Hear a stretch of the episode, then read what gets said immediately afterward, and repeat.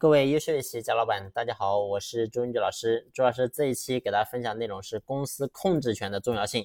你会发现呢，我们身边有一些案例，你比如说有一家公司叫新浪，大家都听过。那新浪呢，它在美国上市第二年，它的创始人叫王志东，就被赶出了董事会，失去了对整个新浪的控制权。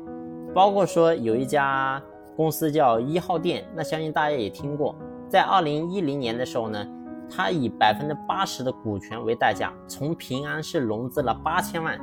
但是到后面呢，平安又将一号店的控股权转让给了沃尔玛，最终呢，沃尔玛是全资控股了一号店。那创始人于刚呢，也是没办法，最后呢，被迫选择离开。包括说有一家公司叫去哪儿网，大家都听过，它的创始人庄成超也是因为不敌拥有百分之六十八点七投票权的百度，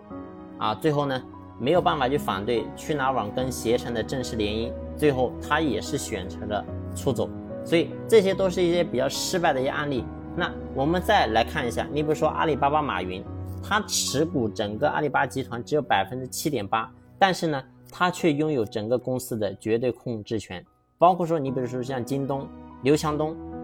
他是持有团队的这个股份是百分之十六点二，但是呢，他却拥有。百分之七十八点七的投票权也是属于绝对的控股，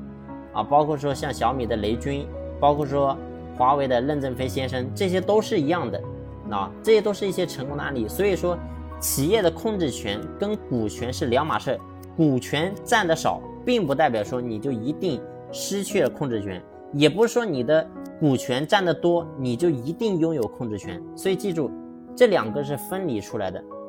但是呢，我们在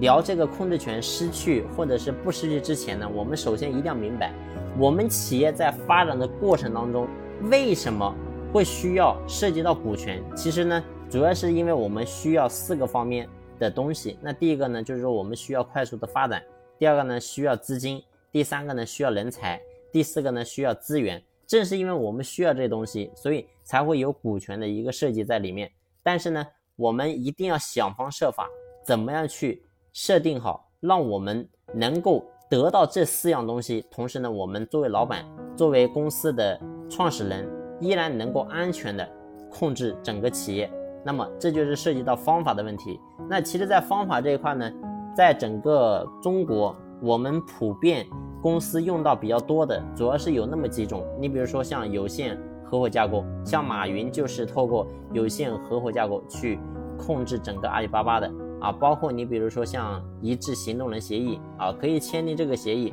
也可以保住我们自己的整个控制权啊，包括你比如像委托投票权，这个也是可以的。但是这两者跟这个一致行动人协议是有一点区别的啊，具体的区别呢，我们如果日后有时间，然后再跟大家去分享啊，包括。你比如像京东刘强东，他采用的整个控制权的方式是 A、B 股。那它什么叫 A、B 股呢？就是说把股票分为 A 跟 B 两个系列。那其中对外投资者发行的是 A 系列的股，那普通股呢，就是一一股的，它只有一票的投投票权。而管理层呢，他持有的 B 股，那每股呢是有十票的投票权。那意思是说。如果说一个普通的投资者他有十票，那他的投票权跟刘强东手里一股的投票权是一样的，所以你会发现最后刘强东能够在股份少的情况之下，依然能够控制整个京东集团啊，这些都是我们经常常见能够看到的这些方式。那具体这些东西怎么去操作呢？如果说你有疑问的话，你可以。私信我也可以呢，在评论区和我进行留留言，那我看到呢，我会第一时间回复你。好了，那这一期的分享呢，就分享到这里，感谢你的用心聆听，谢谢。